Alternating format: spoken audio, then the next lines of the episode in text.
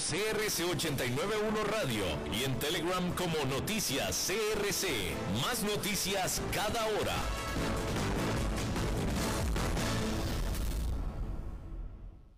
CRC 89.1 Radio y Cadena Radial Costarricense no se hacen responsables por las opiniones emitidas en este programa. Transcomer, puesto de bolsa de comercio, presenta a las 5 con Alberto Padilla.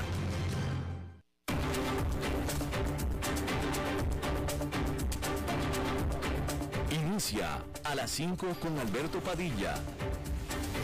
Un programa diseñado con el objetivo de llevarte diariamente un tema de actualidad, acompañado siempre de reconocidos editorialistas, de lunes a viernes a las 5 de la tarde por CRC 89.1 Radio, a las 5 con Alberto Padilla. Hola, ¿qué tal? Saludos, bienvenidos. Muchas gracias por estarnos acompañando. Yo soy Alberto Padilla. Gracias por estar ahí. Le mando cálidos saludos desde la señal y las instalaciones de CRC 89.1 Radio en San José, Costa Rica, desde donde estamos transmitiendo para todo el mundo habla hispana en Estados Unidos a través de Americano Media, Sirius XM, canal 153 Estamos disponibles en la página de Facebook Live de este programa, así como también en el canal de YouTube de este programa. Y también estamos disponibles en podcast, en las eh, más importantes plataformas para ello, como Google Podcast, Apple Podcast, eh, Spotify y otras cinco importantes más. En esta ocasión me acompaña al otro lado de los cristales, tratando de controlar los incontrolables, el señor David Guerrero y la producción general de este programa desde Bogotá, Colombia, a cargo del señor Mauricio Sandoval.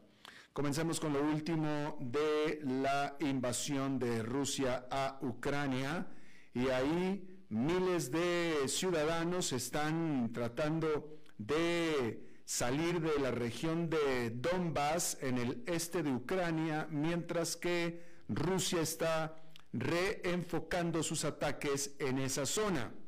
Las autoridades ucranianas afirman que están tratando de establecer corredores humanitarios para los que quieran evacuar eh, mientras sea todavía seguro.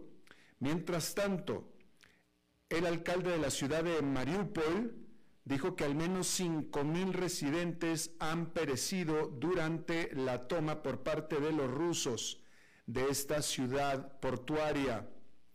Oficiales ucranianos dicen que 400 personas están desaparecidas eh, de este, del pueblo recapturado de Hostomel, cerca de Kiev, la capital de Ucrania. El martes, el presidente de Ucrania, Volodymyr Zelensky, le dijo al Consejo de Seguridad de las Naciones Unidas que los crímenes de guerra perpetrados por Rusia en la ciudad de Busha, en los cuales, en, donde 300 civiles se estima que fueron asesinados, se están repitiendo en otras partes del país. Hungría rompió con la unidad del resto de la Unión Europea este miércoles y afirmó que este país efectivamente pagará el gas que le llega de Rusia con rublos si es que el Kremlin así se lo pide. Esto es el país de Hungría.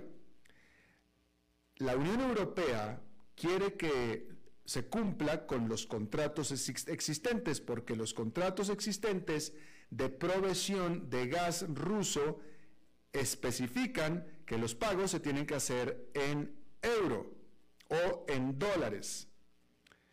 Pero el ministro de Hungría, Víctor Orbán, quien fue reelecto este martes, desde siempre ha tenido una, una amistosa relación con el presidente de Rusia, Vladimir Putin.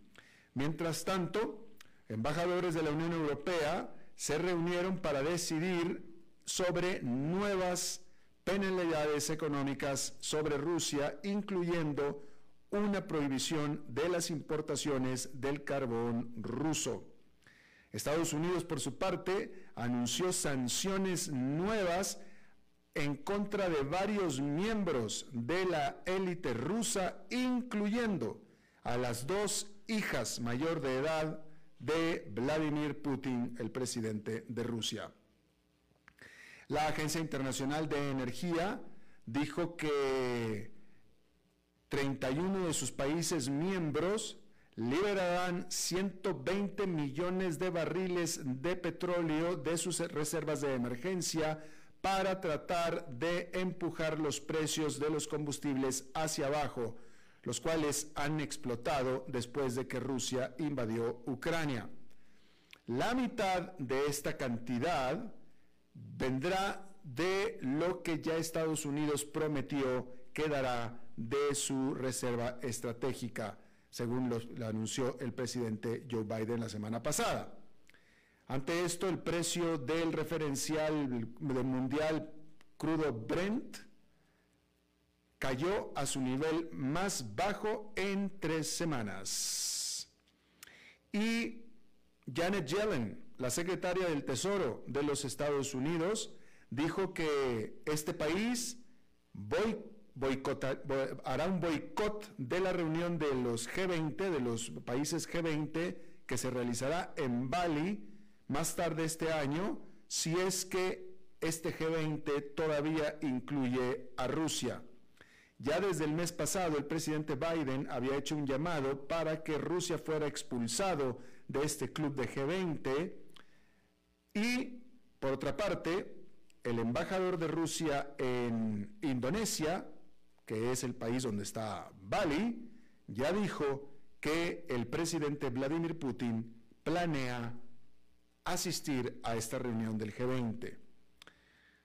Por otra parte, Estados Unidos también dijo que proveerá adicionales 100 millones de dólares en asistencia militar a Ucrania para reforzar los sistemas antitanques de este país. Estados Unidos, hasta la fecha, ha prometido 1.700 millones de dólares en equipo militar desde el 24 de febrero, cuando comenzó la invasión. Y el embajador de China ante las Naciones Unidas dijo que los reportes y las imágenes mostrando muertes civiles en la ciudad de Busha, en Ucrania, son muy perturbadoras. Estamos hablando del embajador de China ante las Naciones Unidas y este hasta ahora, por mucho, es la declaración más fuerte por parte de un oficial chino con respecto a la invasión rusa a Ucrania. Sin embargo, también añadió el embajador que cualquier acusación que se haga tiene que ser basada en hechos. Por supuesto, en lo que es una, pues una señal de, eh, la, de lo que afirma Rusia, de lo que afirma Rusia, de que los alegatos y las fotografías, todas son una mentira, son un montaje. Mientras tanto, el enviado de la India a las Naciones Unidas también condenó estos asesinatos y llamó por una investigación independiente. Bien, ahí lo tiene usted. Bueno, ¿cómo debe ¿Cómo debe el mercado interpretar cuando incluso las llamadas palomas de la Reserva Federal empiezan a sonar más bien como halcones? Bueno, pues aparentemente lo deben de interpretar como una mala noticia. Los inversionistas están sopesando esa pregunta después de que un miembro clave del Banco Central que históricamente ha favorecido un enfoque más moderado para elevar las tasas de interés, habló con dureza sobre la necesidad de la Fed de luchar contra el aumento de los precios al consumidor.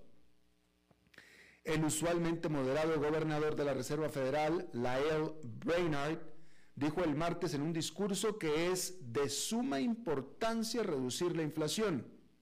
Dijo que el Banco Central se movería para reducir rápidamente su balance de casi 9 billones de dólares este año, deshaciendo el enorme programa de estímulo mediante compra de bonos lanzado al comienzo de la pandemia, al tiempo que aumenta las tasas de interés, es decir, las dos cosas al mismo tiempo. El comentario de Brainard fue interpretado por el mercado como que la Fed se dispone a subir las tasas de interés aún más agresivamente de lo que se esperaba originalmente. Y eso provocó una fuerte respuesta de los mercados financieros. Después de que Brainard hablara en la jornada del martes, el rendimiento del bono del Tesoro de Estados Unidos, referencial el de 10 años, alcanzó su nivel más alto en casi tres años, aumentando al 2,56%. Los rendimientos de los bonos se mueven en dirección opuesta a sus precios, lo que indica una venta masiva. Y las acciones también cayeron y mucho. El martes, el Standard Poor's 500 terminó con una caída de 1,3%, mientras que el Nasdaq Composite perdió 2,3%.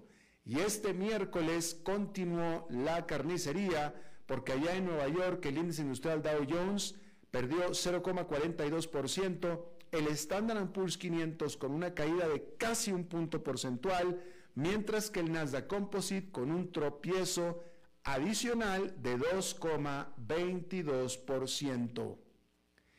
Y los bonos corporativos con grado de inversión registraron su mayor caída en un día desde marzo del 2020. El que la Fed entre en acción y se ponga agresiva contra la inflación es, por supuesto, algo positivo. El problema es la percepción de que súbitamente entró en emergencia, dando la apariencia de que está viendo las cosas peor de lo que se pensaba, generando el temor entre el mercado. Sin embargo, el ánimo manifiesto del mercado se mantiene hasta ahora, porque el indicador eh, Fear and greed, miedo y avaricia, permanece en territorio neutral luego de producir una lectura de miedo extremo hace un mes. Pero claramente están aumentando las preocupaciones de que la Fed pueda ser tan agresiva en la lucha contra la inflación más alta en 40 años que provoque, de hecho, una recesión. Y de hecho, el Deutsche Bank se convirtió ya el martes en el primer banco importante en predecir que justamente eso es lo que va a pasar. Dijo el banco que ya no vemos a la Fed logrando un aterrizaje suave. En cambio, anticipamos que un endurecimiento más agresivo de la política monetaria empujará a la economía a una recesión.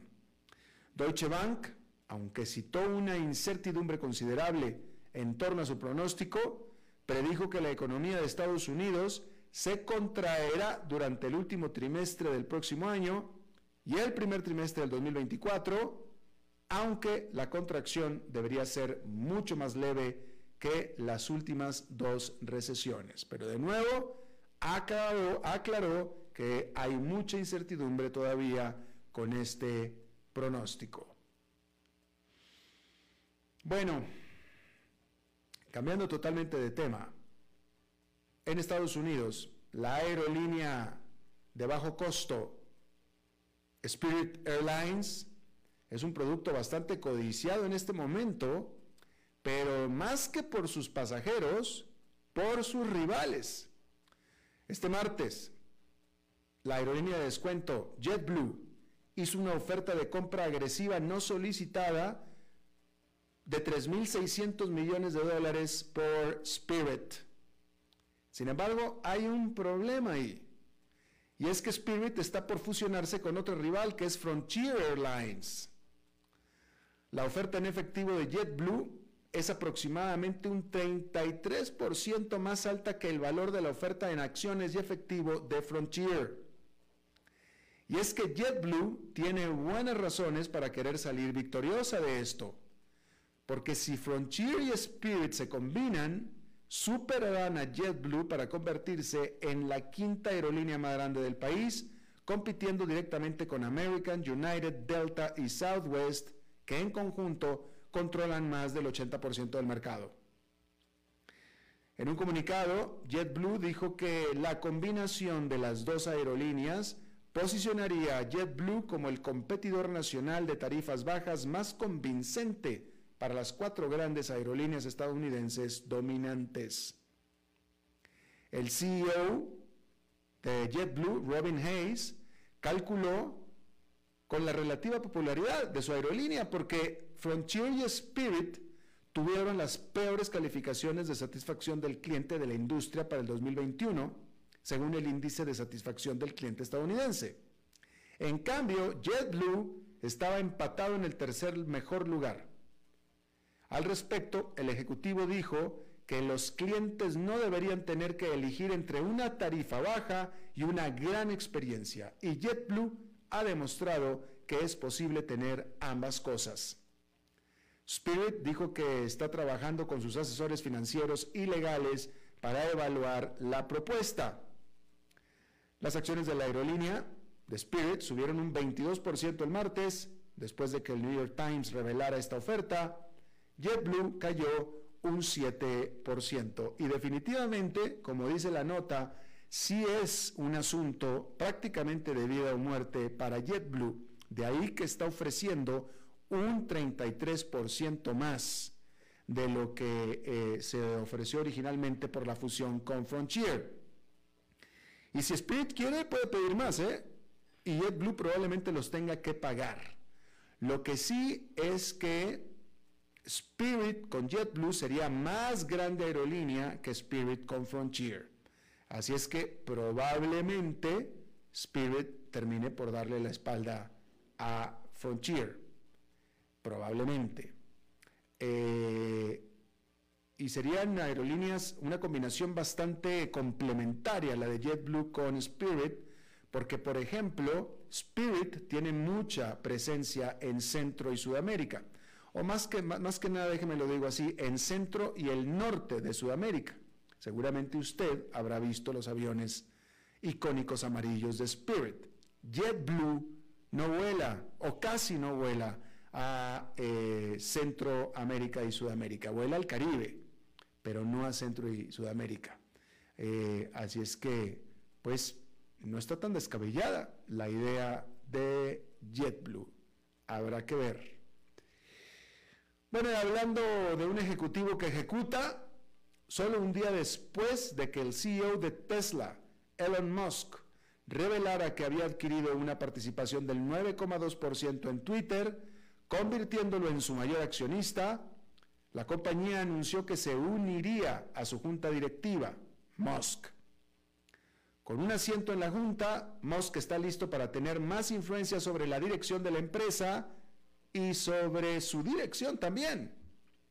Musk ha sido un abierto crítico de las políticas de Twitter y específicamente de su actual presidente, Parag Agrawal, quien declaró al anuncio, dijo, el presidente de Twitter dijo, estoy emocionado de compartir que estamos nombrando a Elon Musk para nuestra junta. A través de conversaciones con Elon en las últimas semanas, nos quedó claro que aportaría un gran valor. Musk, por su parte, respondió que está esperando trabajar con Parag y la junta de Twitter para realizar mejoras significativas en Twitter en los próximos meses. Y probablemente uno de los cambios sea el propio despido de Parag. Vamos a ver, vamos a ver. Ciertamente, ciertamente el presidente de Twitter si no fuera porque Musk ya es el principal accionista y tiene un asiento en el Consejo, eh, seguramente no tendría y no tiene ninguna felicidad de tener a bordo a Musk porque, desde nuevo, Musk ha sido abierto crítico de la presidencia de Agrawal. Lo que pasa que ahora, como ya es su patrón, pues tiene que literalmente avisarle los pies y eso es lo que está haciendo. Dice que está muy emocionado, sí como no, demasiado emocionado en ver que un enemigo viene a ser tu patrón. Bueno, ahora, ¿serán estas señales de una reorganización Pues parece que sí, porque el lunes Musk tuiteó una encuesta a sus seguidores en Twitter preguntando si estos querían que Twitter tuviera un botón de edición, que ha sido un tema de debate de larga data en la plataforma. Porque actualmente un usuario de Twitter solo puede eliminar su tweet, pero no editarlo. No lo puedes editar. Facebook, cualquier otra plataforma, lo que escribas inmediatamente o después lo puedes editar, le puedes cambiar, le puedes hacer cambios. En Twitter no. Así se queda o lo eliminas. El martes por la noche Twitter dijo que ha estado desarrollando una función durante el último año que permitirá a los usuarios editar sus tweets y que las pruebas estarán disponibles en los próximos meses, en lo que constituye francamente un arrastre de pies impresionante, porque eso no debería de tardar más allá de un poco tiempo. Pero por lo visto para Twitter es un gran, gran problema. Y por supuesto que las especulaciones son, entre muchas otras, que uno de los grandes beneficiarios de la llegada de Elon Musk a Twitter es nadie menos que el expresidente Donald Trump, quien fue prohibido, cancelado de Twitter y de las demás redes sociales, al grado que tuvo que poner él su propia red social. Y no es tanto que Musk sea precisamente fan o amigo de Donald Trump, como el hecho de que ha abogado muchísimo por la libertad de expresión y él mismo ha sido reprimido varias veces, eh, no tanto por Twitter, pero sí por las autoridades, por excederse en su libertad de expresión, digámoslo así. Así es que las especulaciones, las conjeturas, es que una de las medidas primeras que podría haber por parte de Twitter es darle la bienvenida de nuevo a Donald Trump. Vamos a ver. Y bueno, hablando de otra empresa, hay que decir que Amazon está trasladando su negocio a la exósfera con sus planes para desplegar más de 3.000 satélites para transmitir conectividad a Internet en todo el planeta, en lo que realmente en la práctica constituye que Amazon hará entregas en el espacio de satélites. El martes, la compañía anunció acuerdos con tres compañías de cohetes que lanzarán esos satélites. El acuerdo incluye a dos veteranos constructores de cohetes, que es United Launch Alliance, que es una empresa conjunta entre las estadounidenses Boeing y Lockheed Martin, y la empresa, la empresa europea aeroespacial Ariane Space, así como Blue Origin, que es la empresa de cohetes de casa, iniciada por el fundador de Amazon, Jeff Bezos, que todavía está trabajando para desarrollar un cohete capaz de alcanzar la órbita. Bezos sigue siendo el presidente ejecutivo de Amazon y, por supuesto, principal propietario. Los contratos incluyen un total de hasta 83 lanzamientos que Amazon llama uno de los acuerdos de lanzamiento comercial más grandes jamás firmados. Los lanzamientos se llevarán a cabo durante unos cinco años. Los tres cohetes que Amazon planea usar para estas misiones aún no están en funcionamiento, pero se espera que entren en servicio a finales de este año o en el 2023. Incluso Blue Origin, la de cohetes de Jeff Bezos, tampoco tiene un cohete capaz de hacer esa misión pero lo tendrá en el futuro. No se revelaron los detalles financieros del acuerdo, pero se asume sea por miles de millones de dólares. Notablemente ausente de la lista de proveedores de cohetes está SpaceX de Elon Musk. Aunque SpaceX ha trabajado para dominar la industria de lanzamiento comercial con sus cohetes reutilizables, se espera que el negocio de Internet basado en el espacio de Amazon, llamado Proyecto Kuiper, compita directamente con el negocio de Internet satelital de SpaceX, que se llama Starlink. Starlink está muy por delante del proyecto Kuiper y otros competidores ya que la compañía ya ha desplegado más de 2.000 satélites y firmado con más de 145.000 clientes en todo el mundo, según dijo SpaceX en enero.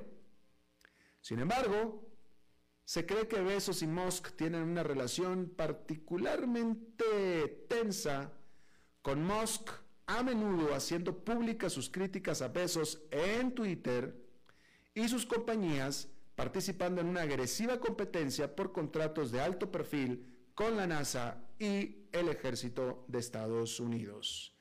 Porque, bueno, pues eso, ahí lo tiene usted, son rivales, están en el mismo negocio, son absolutamente rivales. Bien,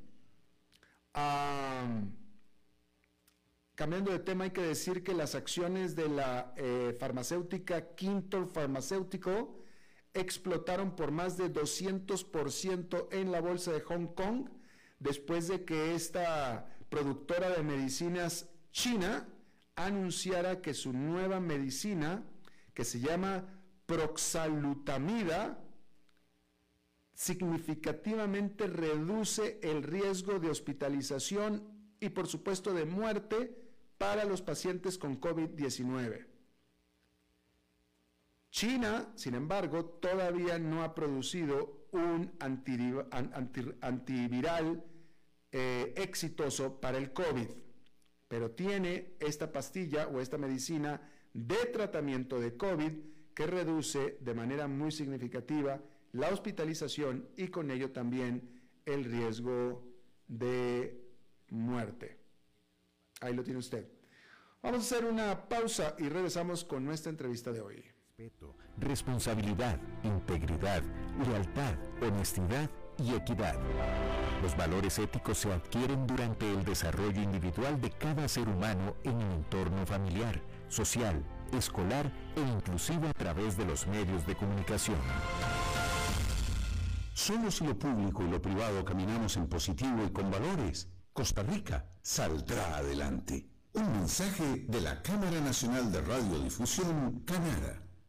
¿Sabía usted que Transcomer es el puesto de bolsa de comercio más grande de Costa Rica, con 19 años en el mercado y miles de clientes? Cuentan con asesores y corredores expertos que saben de lo que hablan y ofrecen productos de inversión seguros y modernos, hechos a la medida. Pero sobre todo, al invertir en Transcomer, usted invierte en la única bolsa vigilada por el Banco Central. Y en un mundo sobrecargado de información, usted debe de estar con los mejores. Transcomer, puesto de bolsa de comercio. Construyamos juntos su futuro. Somos expertos en eso.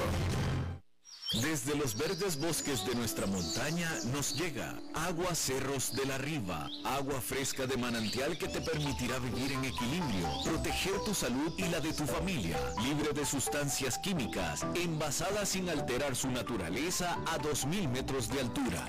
Agua Cerros de la Riva, naturalmente neutral. Búscanos como cerrosdelarriba.gmail.com. Llámanos al 8374 3229. Cerros de la Riva, Live Spring Water.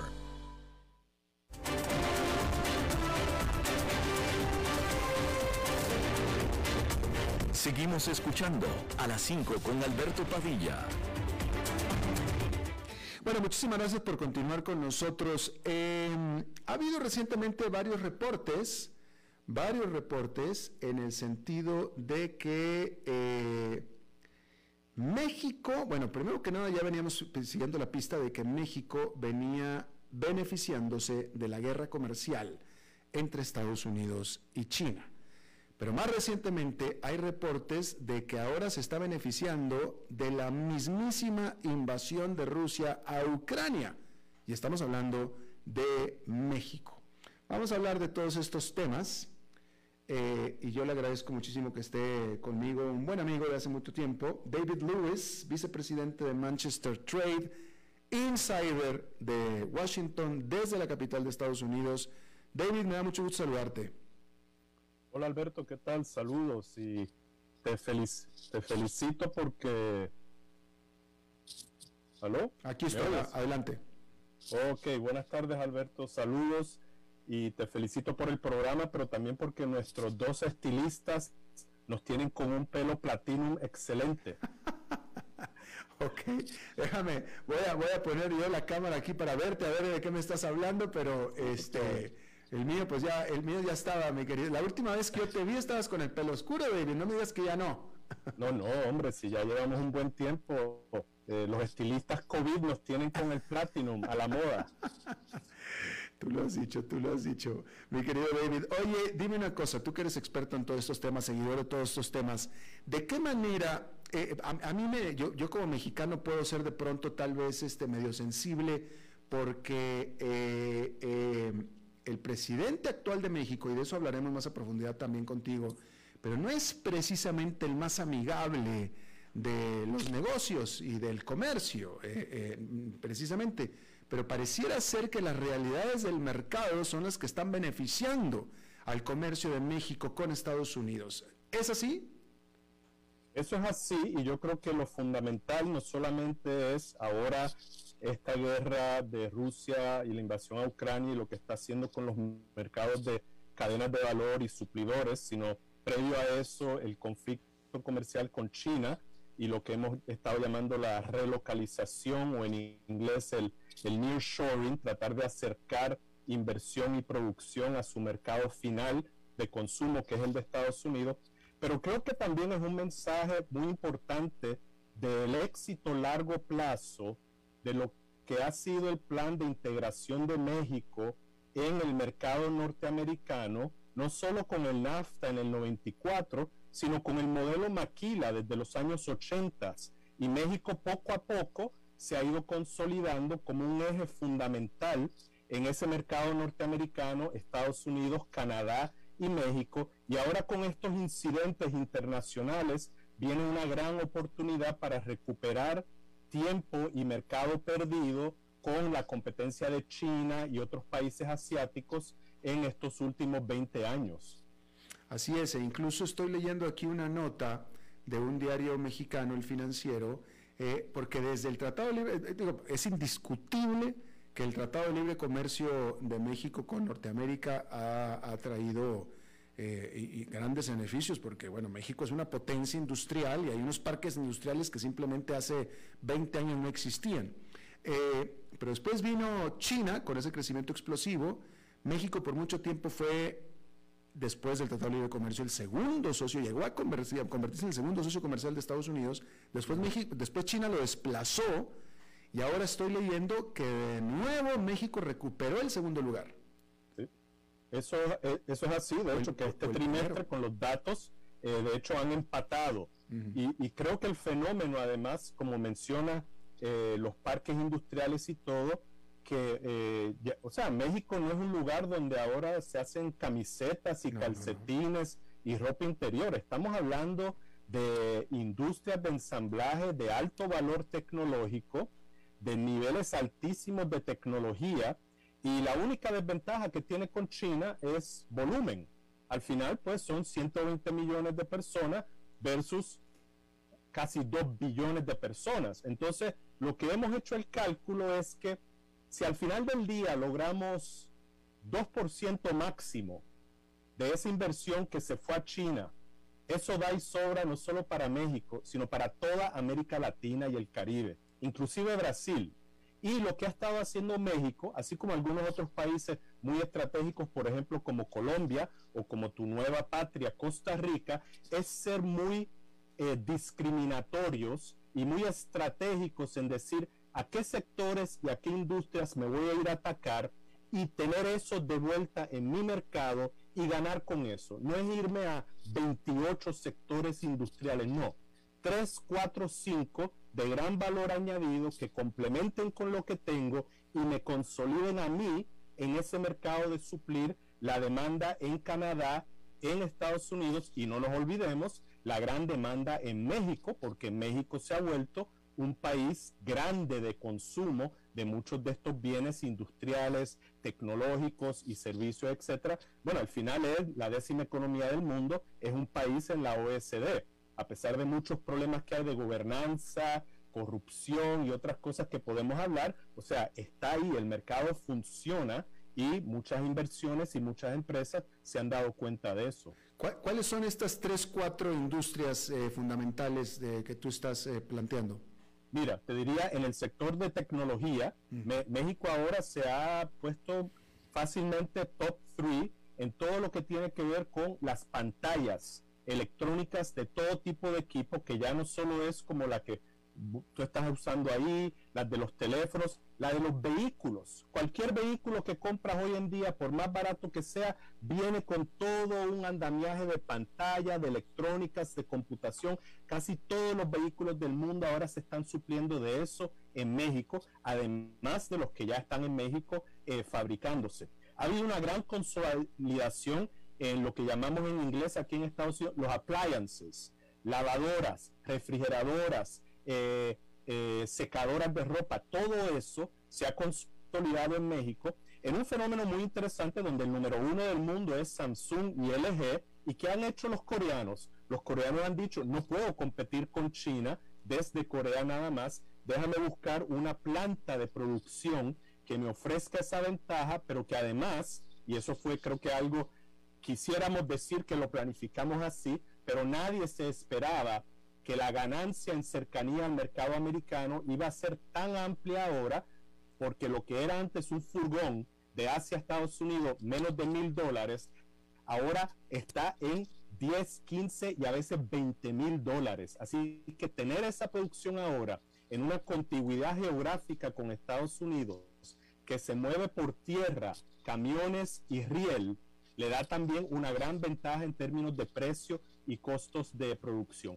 Y una tercera área que estamos viendo es todo lo que es los servicios en informática y telecomunicaciones, los famosos call centers, todo lo que es logística en movimiento tanto aéreo como eh, marítimo. México se está consolidando con eso y estas son áreas también de alto valor agregado y de compañías que lo que están buscando es mano de obra muy especializada, muy bien entrenada y con todo el andamiaje de un ecosistema tecnológico. Entonces, esa inversión por fin ahora está eh, dando eh, resultados muy positivos para la economía de México. Así es. David, y es cierto también eh, lo que sería, vaya, pues una, una hasta irónico, porque según los reportes, primero se asumía que China le quitó mercado a México, que China era competencia de México. Y luego, después de la guerra comercial entre Estados Unidos y China, pareciera, según los reportes, que ahora China se ha convertido en un gran inversionista en México para tratar desde ahí exportar a Estados Unidos. Sí, exacto. Y de hecho la relocalización no solamente es empresas americanas que se fueron a China hace 20 años y ahora están buscando diversificar, no se están yendo de China, lo que están haciendo es lo que llaman en el mercado de inversión hedging, están teniendo, voy a dejar estos componentes en China, déjame traer estos otros a mercados como México. Pero ¿qué sucede en adición a eso? Que empresas de China y de Asia, mencioné el caso coreano de LG y Samsung, se están dando cuenta que desde Asia no van a poder ser competitivos para el mercado de consumo de Estados Unidos y de Norteamérica. Así que vámonos a los mercados americanos donde podemos producir y como dije, no solamente México, sino varios otros en el hemisferio americano están tomando eh, ventaja de eso. Y a nivel internacional, estamos viendo empresas, eh, Alberto, de Alemania, de Holanda, eh, de, de, Lituania, que es un poderío en tecnología, diciendo, déjame acercarme al mercado final de consumo invirtiendo con socios en México. Y una gran y última ventaja, cuando comenzamos esto hace 30, 40 años, qué sé yo, Frutos de Loom tenía que ir a Guadalajara y montar todo desde cero. Altos riesgos, sin socios locales, crear el ecosistema. Hoy en día, ¿qué hace LG? LG lo que hace es busca un socio en Monterrey. Alberto Padilla, zona industrial, que ya está establecida, que tiene un récord de competitividad, que funciona financieramente y hace un joint venture. Pero ya LG no tiene que ir e invertir en México desde cero y el, el ahorro en riesgo es grandísimo. Estamos con David Lewis, vicepresidente de Manchester Trade desde Washington. Eh, David, o David, déjame te pregunto, eh, sin embargo, sin embargo, ha llamado mucho la atención la, la, manifiesta posición del presidente actual de México, Andrés Manuel López Obrador, de, de no ser necesariamente muy business friendly.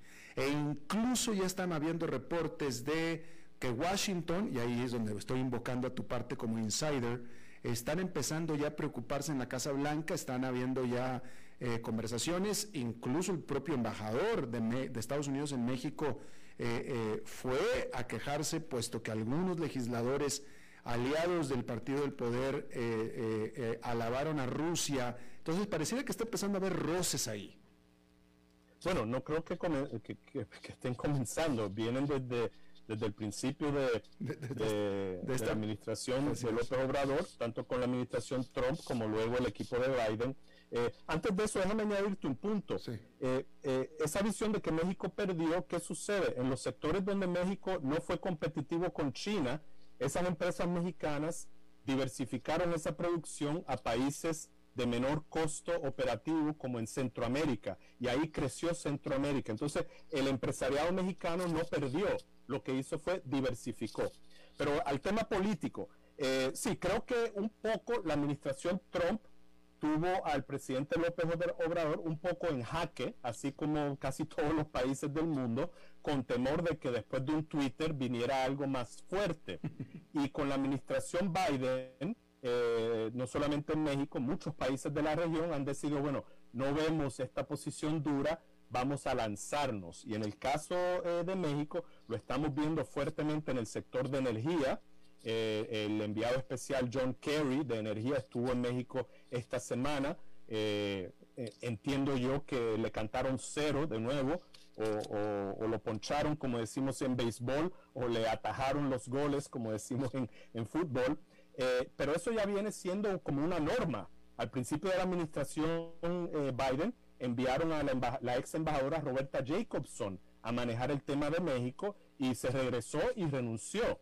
Luego le dieron el tema a la vicepresidenta Kamala Harris y de nuevo vino y nada. Entonces me temo que eh, bien que mal, y esté uno o no en acuerdo con el presidente López Obrador, él está dando vuelta a los americanos y los americanos lo logran ver cómo podemos avanzar en esto. Hay un tema bien álgido de cerca de 10 mil millones de dólares de inversión americana en México en energía, que si el presidente López Obrador saca lo que quiere en la reforma, van a estar en juego.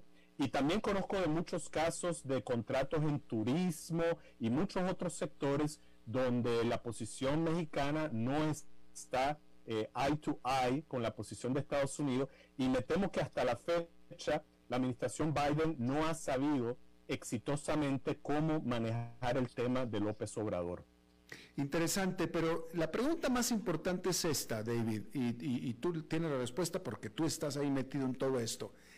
¿Podríamos decir que la posición antinegocio, antiempresarial eh, general que tiene Andrés Manuel López Obrador ¿Está afectando el flujo de inversión extranjera hacia México, sí o no? Eh, todavía no lo hemos visto. Mm. Lo que estamos viendo es eh, luces amarillas, mm. pero la roja todavía no. ¿Y por qué? Porque a diferencia de cuando la administración Trump, donde sí estábamos viendo un aguante, eh, en aquel momento el diferencial de ganancia económica no era tan grande le hace por lo de la situación con China que todavía no, había explotado y obviamente la guerra con Ucrania. ¿Qué sucede? Bien que mal, y aunque el presidente López Obrador no sea fanático de la libre empresa y del sistema capitalista, entiende que México de repente se ha vuelto la niña bonita de la fiesta. Mm. Y bien que mal, empresas están viendo que mi opción ante lo que está pasando con la guerra en Ucrania, con la continuidad del conflicto comercial con China, tiene que ser México, sea como sea. Entonces, muchas de esas empresas van a apostar a, me voy a tragar el riesgo político porque la ganancia económica sigue siendo requete buena. Muy bien, ok, excelente.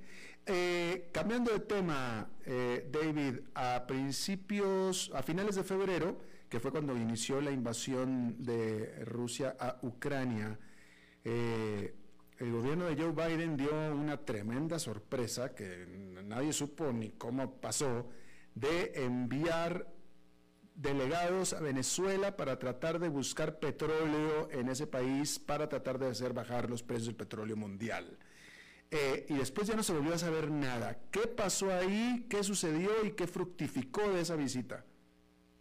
Bueno, eh, lo, último, eh, creo que lo que fructificó es que a nivel político todos nos dimos cuenta de que tanto del lado americano como del lado venezolano existía un espacio para tener un diálogo a un nivel mucho más alto de lo que se tenía, a pesar de todos los conflictos. Eh, lamentablemente en el lado de energía y petróleo, eh, ahí eh, hoy día todavía estamos con un gran problema de entender cuál fue la lógica, cómo se dio, qué, eran los objetivos. Y, nos hemos dado cuenta, y ahora eso se ha visto mucho más a nivel global, que el, sesgo anti energía fósil de la administración Biden es a tal nivel de que se están tomando iniciativas eh, sin conocer verdaderamente bien cómo funciona y lo que es el mercado petrolero o el mercado de gas natural, tanto en las Américas como a nivel mundial. Eh, porque cuando hablas con todos los expertos de petróleo y gas en el mundo y les planteas y dicen, bueno, sería bueno no sé cuánto, pero en el mejor de los casos, Estamos hablando de una Venezuela, si cambiase totalmente la posición del gobierno de Venezuela, volvería a ser un jugador en unos 10 años y con un mínimo de 10 mil millones de dólares de inversión para revitalizar esa industria. Esto no es como que de repente si hay un comprador, Venezuela abre la llave y fluye todo el petróleo. No, la emasculación de esa industria tecnológicamente, a nivel de infraestructura y a nivel de las políticas públicas ha sido tal que en el mejor de los casos los expertos te dicen 10 años, 10 mil millones de dólares de inversión sin ningún problema en el camino. Entonces, hablar ahora de tratar de ver si se puede lograr un acuerdo con Venezuela para de repente conseguir petróleo de Venezuela, que ahorita está produciendo apenas el 10% de su nivel más alto en el año 2000, eh, lo que indica es una un alto nivel de ignorancia mm. sobre lo que es el mercado petrolero de Venezuela y a nivel hemisférico y mundial. Y lamentablemente pues regresaron lo que hemos visto con cero y se impuso la realidad del mercado. Claro, entonces si, hubiera habido alguien ahí que supiera un mínimo de petróleo dentro de la administración Biden, le hubiera dicho, ni te molestes en ir, no va a pasar ahí absolutamente nada, no hay cómo.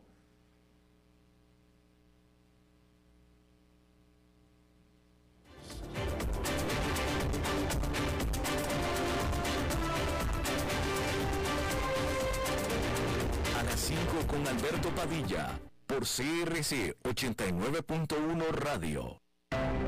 El valor en la ética incluye no tener miedo de lo que se dice y a quién se le dice, sin importar las consecuencias o represalias que puedan sobrevenir.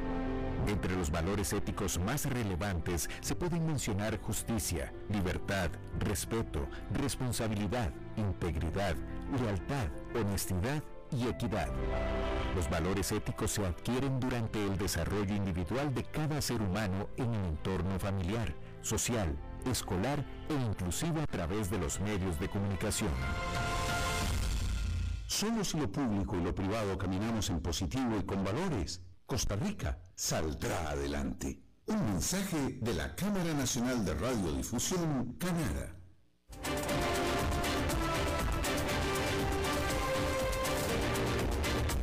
Seguimos escuchando a las 5 con Alberto Padilla. Un problemita técnico ahí y eh, eh, se quedó, eh, tuvimos que, se, cayó la entrevista con David Lewis, pero le agradezco muchísimo a David que se haya charlado con nosotros desde Washington y, y bueno, fue excelente entrevista, solamente al último tuvimos ese problemita técnico. Y bueno, como cada semana, ahora nos acompaña un buen amigo, David Lewis era buen amigo, este señor es también muy buen amigo, excelente analista, el señor Dado, el señor enfadado, también desde Estados Unidos. ¿Cómo está usted, señor? Aquí estamos para ir como siempre, las bolas llenas, porque bueno, lo que acaba de hablar David eh, me hace acordar lo que a comienzo de semana dijo el secretario de Transporte de Estados Unidos, el Buttigieg, que dijo que los, los altos precios del combustible, de la gasolina en el surtidor, van a seguir indefinidamente hasta que la gente se pase a un auto eléctrico que, digamos, el precio promedio son 55 mil dólares por, por carro eléctrico. Y también Biden había hablado en el sentido diciendo que la gente se va a ahorrar unos 80 dólares por mes si compra un auto eléctrico que otra vez vale ese precio, ¿no? Ni hablar un Tesla. Eh, pero bueno, así es como está la situación aquí.